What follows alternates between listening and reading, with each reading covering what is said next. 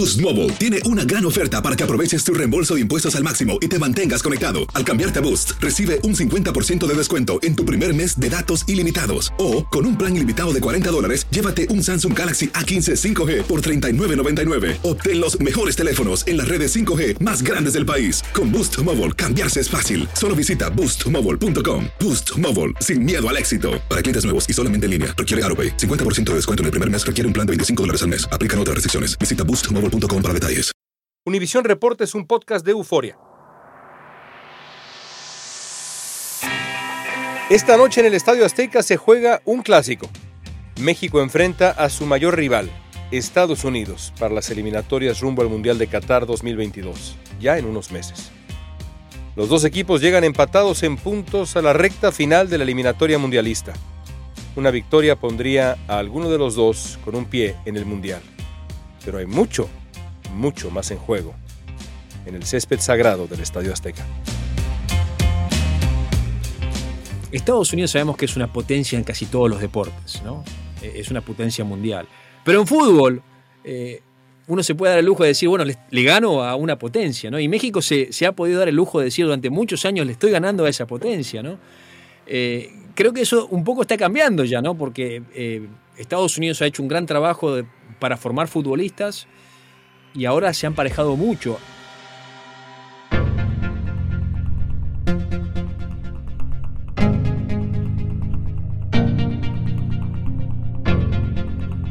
Hoy repasaremos los orígenes de la rivalidad en la cancha y fuera de ella con el conde Iván Casanseo. Y al final un pronóstico para el juego de esta noche.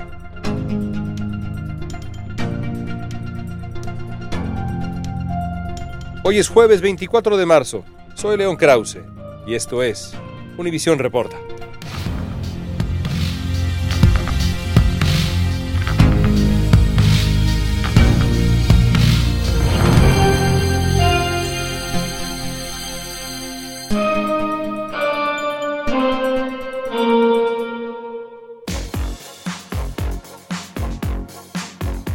Iván Casanseu, el conde, es periodista deportivo argentino, presentador, comentarista, documentalista. Lleva muchos años cubriendo la rivalidad entre México y Estados Unidos. Y además de la evidente elegancia aristocrática, ¿por qué te dicen conde? El Conde es un apodo que me pone Pablo Ramírez previo al Mundial de Alemania 2006 porque él pensaba que mi apellido era rumano por el Casanseu. Él tomó esa decisión en su cabeza de que mi apellido no era ruso, era rumano. Y me puso- Típico de Pablo. el típico de Pablo. Y entonces en un programa que hicimos previo me presentó y aquí tenemos al Conde, ¿no? Y bueno, después la K, eh, durante el Mundial se la puso Fernando Fiore, que era el presentador en aquel tiempo de Univisión, entonces me quedó el Conde K, ¿no? Esta rivalidad eh, es, eh, es singular porque comenzó con una victoria de Estados Unidos hace pues ya casi un siglo, pero le siguieron décadas y décadas de dominio casi aburrido de México. Bueno, lo que pasa es que eh, evidentemente, tú te refieres quizás al partido que se jugó... Del 34. Claro. Eh, era otro tipo de fútbol también, no hay que decirlo. Era un, un fútbol diferente. Eh, el problema que ha tenido, me parece, Estados Unidos es que, eh, si bien lo intentó con Pelé, nunca había podido que las grandes compañías, las grandes empresas y los aficionados se enamoraran de este deporte. Eh, y creo que ahora se ha logrado de alguna forma, aunque todavía sigue siendo quizás el tercer o cuarto deporte de los Estados Unidos, no sé en qué lista está actualmente, no es el número uno definitivamente, me parece que ahora eh, hay mucha expectativa con respecto a lo que hace la selección. Todavía no hay eh, esa presión mediática que tienen las grandes potencias del mundo del fútbol, in- incluyendo también a México, ¿no? que es potencia de la zona, ¿no? Pero la calidad futbolística de México siempre ha sido superior a la de Estados Unidos, ¿no? Durante décadas, me parece. Cuando uno ah, recupera los marcadores de los 40, los 50, los 60, los 70 y habla con los jugadores, pues te cuentan que era un juego casi anecdótico contra, contra Estados Unidos. Se esperaba que México le iba a pasar por encima a Estados Unidos. Era básicamente un trámite. Y de pronto, eh, a principios de los años 90, específicamente a principios de los años 90, aunque hay un triunfo anterior y demás, el asunto empieza a cambiar. Los mexicanos eh, identificamos a César Luis Menotti, el gran técnico argentino, como un parteaguas. Hay un parteaguas en, cuanto a los técnicos que entrenaron a Estados Unidos para el equipo estadounidense. Pienso, por ejemplo, en Bora. Definitivamente, Bora Milutinovic fue, me parece, eh, el parteaguas al que te refieres. Y si mm, hablamos de Bora, tenemos que hablar del Mundial de Estados Unidos 94, una selección eh, amateur de, las barras y las estrellas. Incluso hay un futbolista, hay varios, pero hay un futbolista eh, latino, uruguayo, Fernando Clavijo, que jugaba indoor soccer. ¿no? En esa época y terminó siendo titular de la selección de las barras y las estrellas. Creo que ahora le cambió un poco la mentalidad al equipo estadounidense, ¿no? Eh, los hizo creer. Trabajó además con eh, un, año, un año antes con los jugadores, porque además los jugadores estaban disponibles, tenían los jugadores disponibles para trabajar. Eh, pues sí, creo que eh, le dio muchísima confianza al futbolista. Tres años antes de ese mundial ocurre una derrota que sacude al fútbol mexicano en función de Estados Unidos, que es la Copa Oro de 91 un equipo dirigido por Manuel Lapuente, un técnico eh, enormemente capaz que venía de vivir un gran momento. La selección mexicana emergía de una época oscura porque había sido castigada por eh, haber alineado jugadores mayores de edad en categorías, categorías menores, el famoso escándalo de los cachirules. Pero México estaba listo para regresar al escenario y pierde contra Estados Unidos en Copa Oro. Sí, eh, hablando con Marcelo Balboa, él recuerda con mucha satisfacción. Eh, y él decía que necesitaban un triunfo como eso como para despertar futbolísticamente ante Estados Unidos, como para llamarle la atención al equipo tricolor. Y en base a esas victorias es que eh, van construyendo un futuro más exitoso, aunque todavía Estado, eh, México ha, sido superior, me parece que ha sido mucho más exitoso a partir de ahí. ¿no? Eh, luego viene un capítulo en, el, en, la Copa América, en la Copa Oro más bien, no la Copa América, en donde México vence a Estados Unidos con claridad, pero luego sí en la Copa América del 95 hay otro episodio que los aficionados mexicanos recordamos con, con, enorme dolor y que también fue un parteaguas en la rivalidad porque le cuesta el puesto al técnico Miguel Mejía Barón, que es esa derrota en penales que psicológicamente es importante en Copa América. Sí, eh, la rivalidad entre, entre México y Estados Unidos podemos decir que nace en ese tipo de partidos, me parece. Sin duda. Porque antes me parece que para México, Estados Unidos sabemos que es una potencia en casi todos los deportes, ¿no? Eh, es una potencia mundial. Pero en fútbol, eh, uno se puede dar el lujo de decir, bueno, le, gano a una potencia, ¿no? Y México se, ha podido dar el lujo de decir durante muchos años le estoy ganando a esa potencia, ¿no? Eh, creo que eso un poco está cambiando ya, ¿no? Porque eh, Estados Unidos ha hecho un gran trabajo para formar futbolistas y ahora se han parejado mucho, a tal punto que hoy creo que Estados Unidos tiene más futbolistas en Europa eh, en equipos más importantes, ¿no?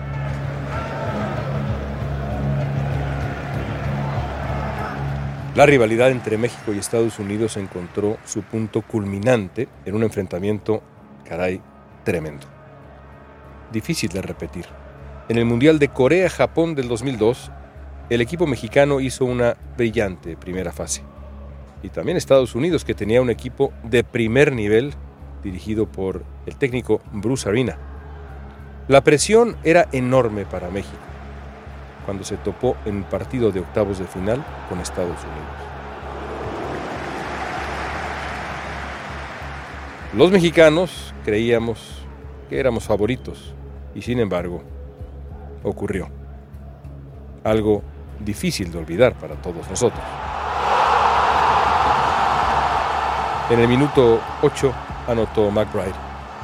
En el minuto 65, Landon Donovan marca el segundo una derrota clara de México frente a Estados Unidos. Duele recordarlo.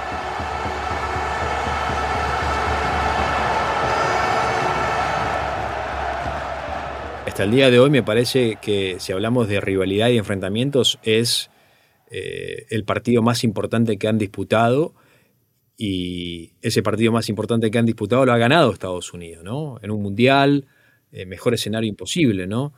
Entonces, este, yo creo que muchos mexicanos esperan una revancha. Parecían, no sé si tú, pero como en ese, mismo contexto, ¿no? Copa del Mundo, eh, te juegas la vida, partido a, matar o morir. Eh, también la selección de Estados Unidos tenía una muy buena generación de futbolistas.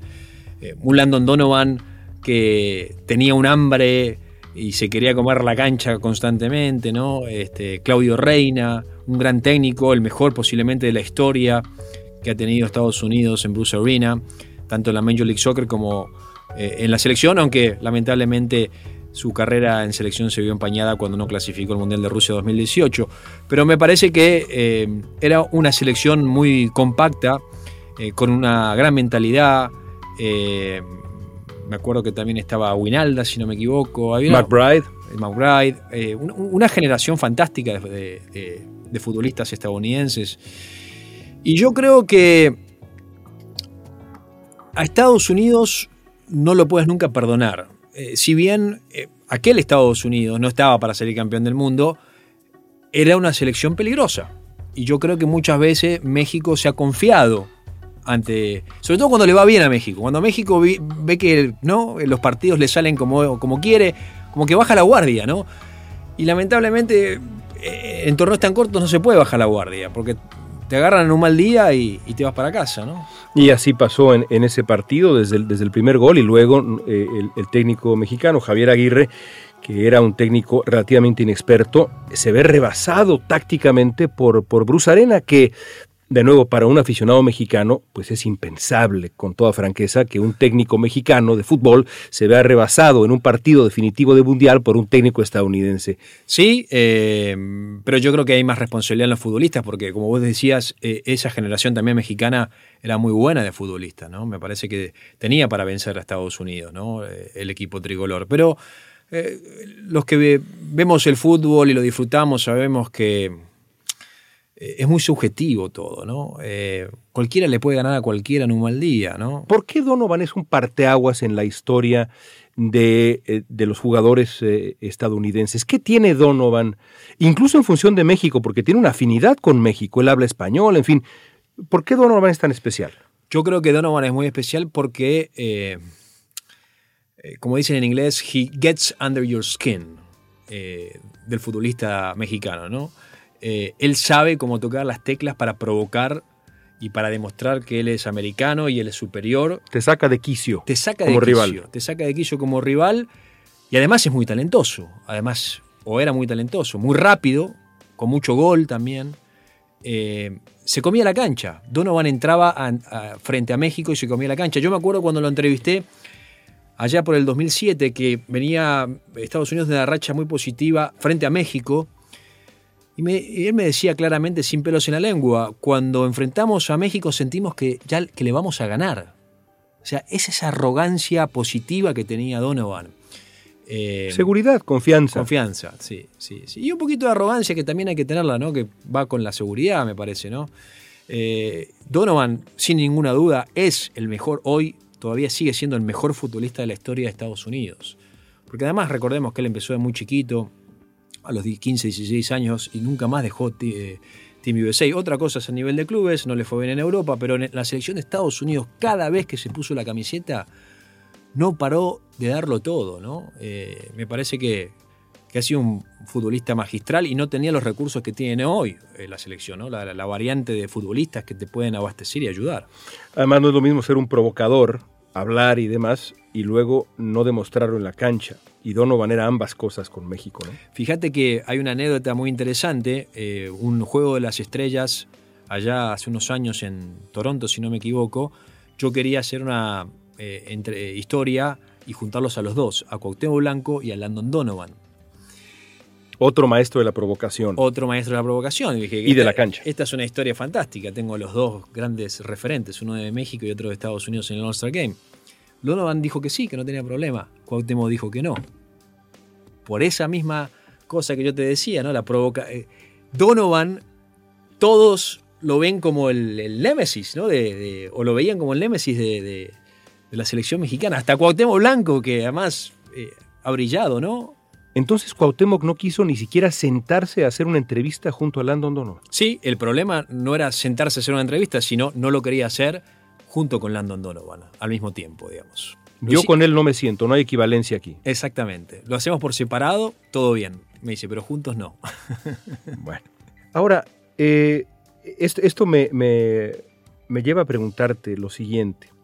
Es, eh, obvio que para México, para los aficionados mexicanos, no se puede perder frente a Estados Unidos. Es sin duda alguna el rival. Se ha vuelto el rival. Desde mi punto de vista, sobre todo después del 2002, pero es el rival. Para Estados Unidos y los aficionados estadounidenses, ¿México es también el rival?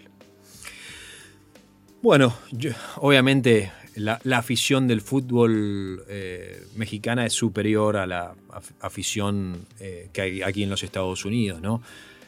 Pero yo sí creo que es el rival, sí, para Estados Unidos es el rival. Eh, y creo que eh, si bien no existe esa presión mediática, saben que ganarle a México es demostrar que son superiores. Y Estados Unidos siempre quiere demostrar en todo lo que hace que es superior al rival. Eh, y en los últimos antecedentes, si bien ha habido partidos muy parejos, han sido partidos muy parejos, los ha ganado Estados Unidos.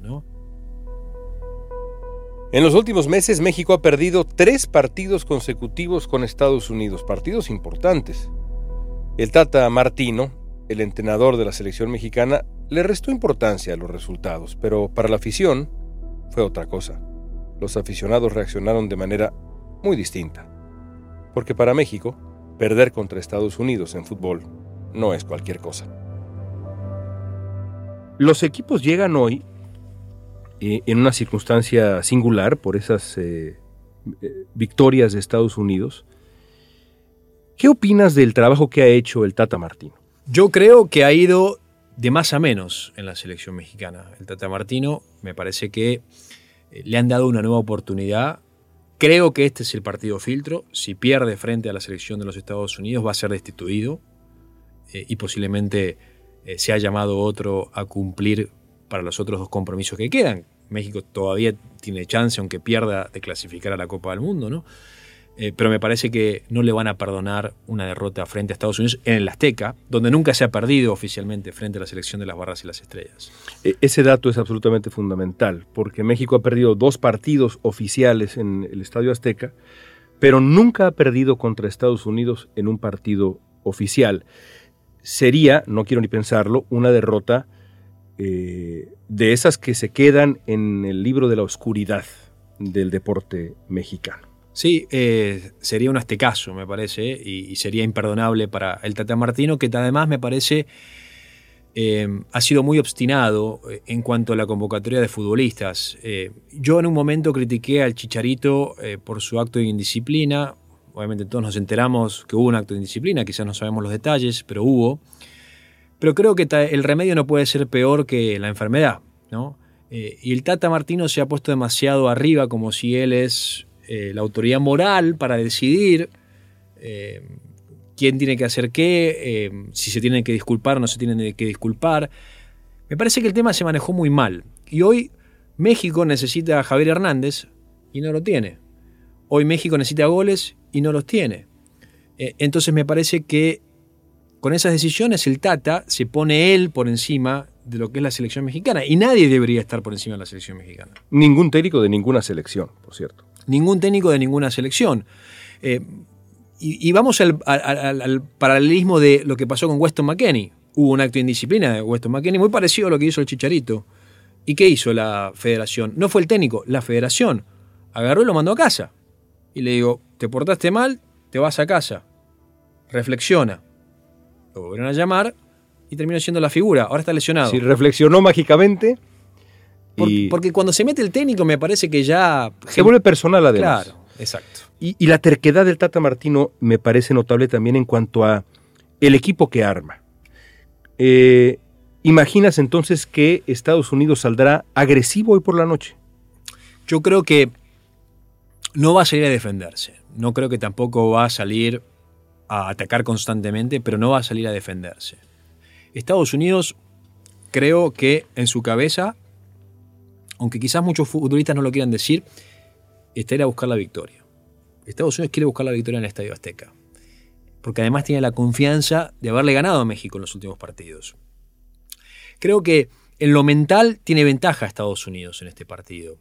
Claro, en la Azteca, la altura, el tema de la estadística, aunque muchos dicen que no, pesa para mí.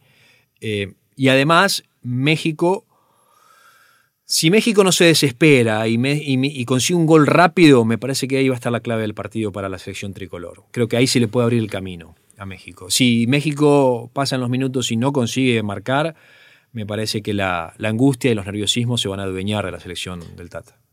Y además la afición en el Estadio Azteca en este momento es una afición muy singular.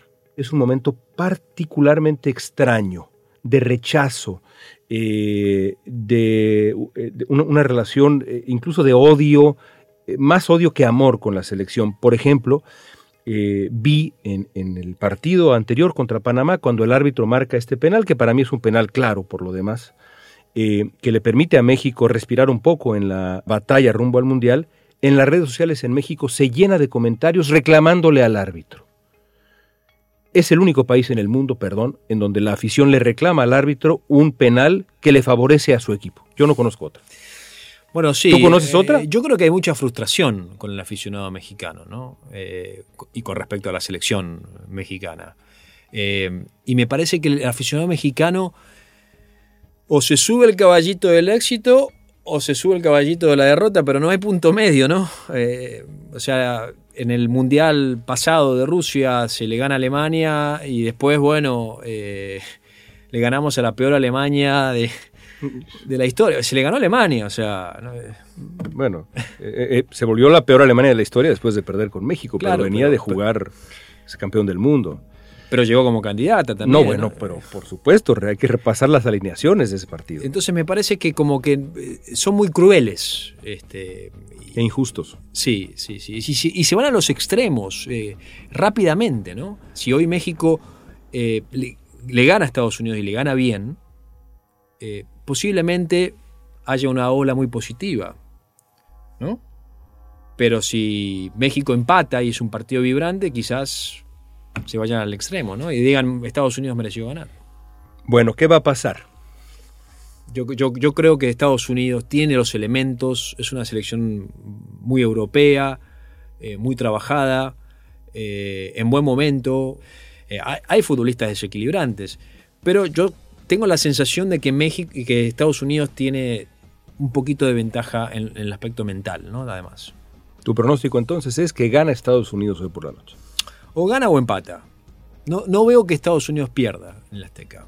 Creo que perder no está en el vocabulario de ningún futbolista hoy. Tienen una mentalidad hoy que no pueden eh, perder el compromiso.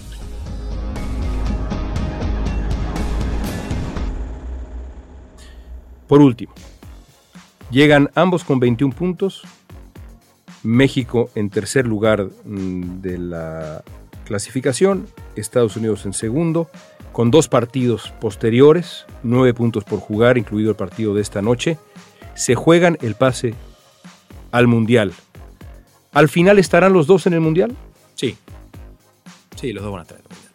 Pase lo que pase en el Azteca, que además puede ser un empate. Eh, creo que van a, van a estar en el Mundial. Van a, son superiores a todos los demás. Eh, esa es la realidad, menos Canadá, que ha sido la gran sorpresa, que ha hecho una gran eliminatoria. Pero yo creo que Estados Unidos y México van a estar en el Mundial. Y ojalá estén en el Mundial. Y ojalá se enfrenten en el Mundial para ahí sí, ahí sí obtener nuestra revancha. Todavía tenés la, espinita, ¿no? Hasta que me muera. Y, y esa espina solo puede salir en una Copa del Mundo. Y sí, porque es el partido más importante que han disputado, ¿no? Y, en esa época todavía Estados Unidos no habían parejado las cosas con México, me parece, ¿no? ¿O sí? En el 2002 todavía no. No quiero hablar más. Conde, gracias. Yo te deseo la suerte, eh, toda la suerte del mundo y que gane el mejor. Estoy de acuerdo contigo.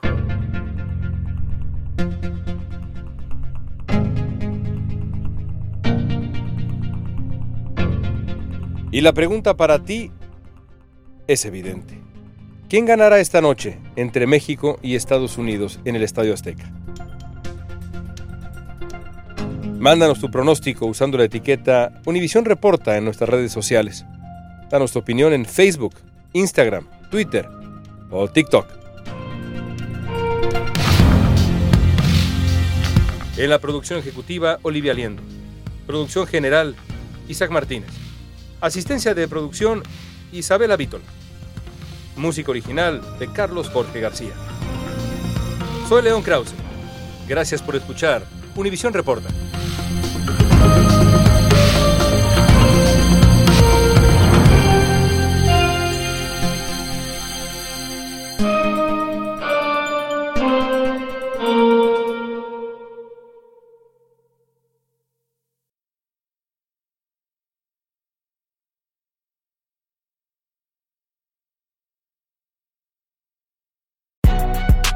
Si no sabes que el Spicy McCrispy tiene Spicy Pepper Sauce en el pan de arriba y en el pan de abajo, ¿qué sabes tú de la vida?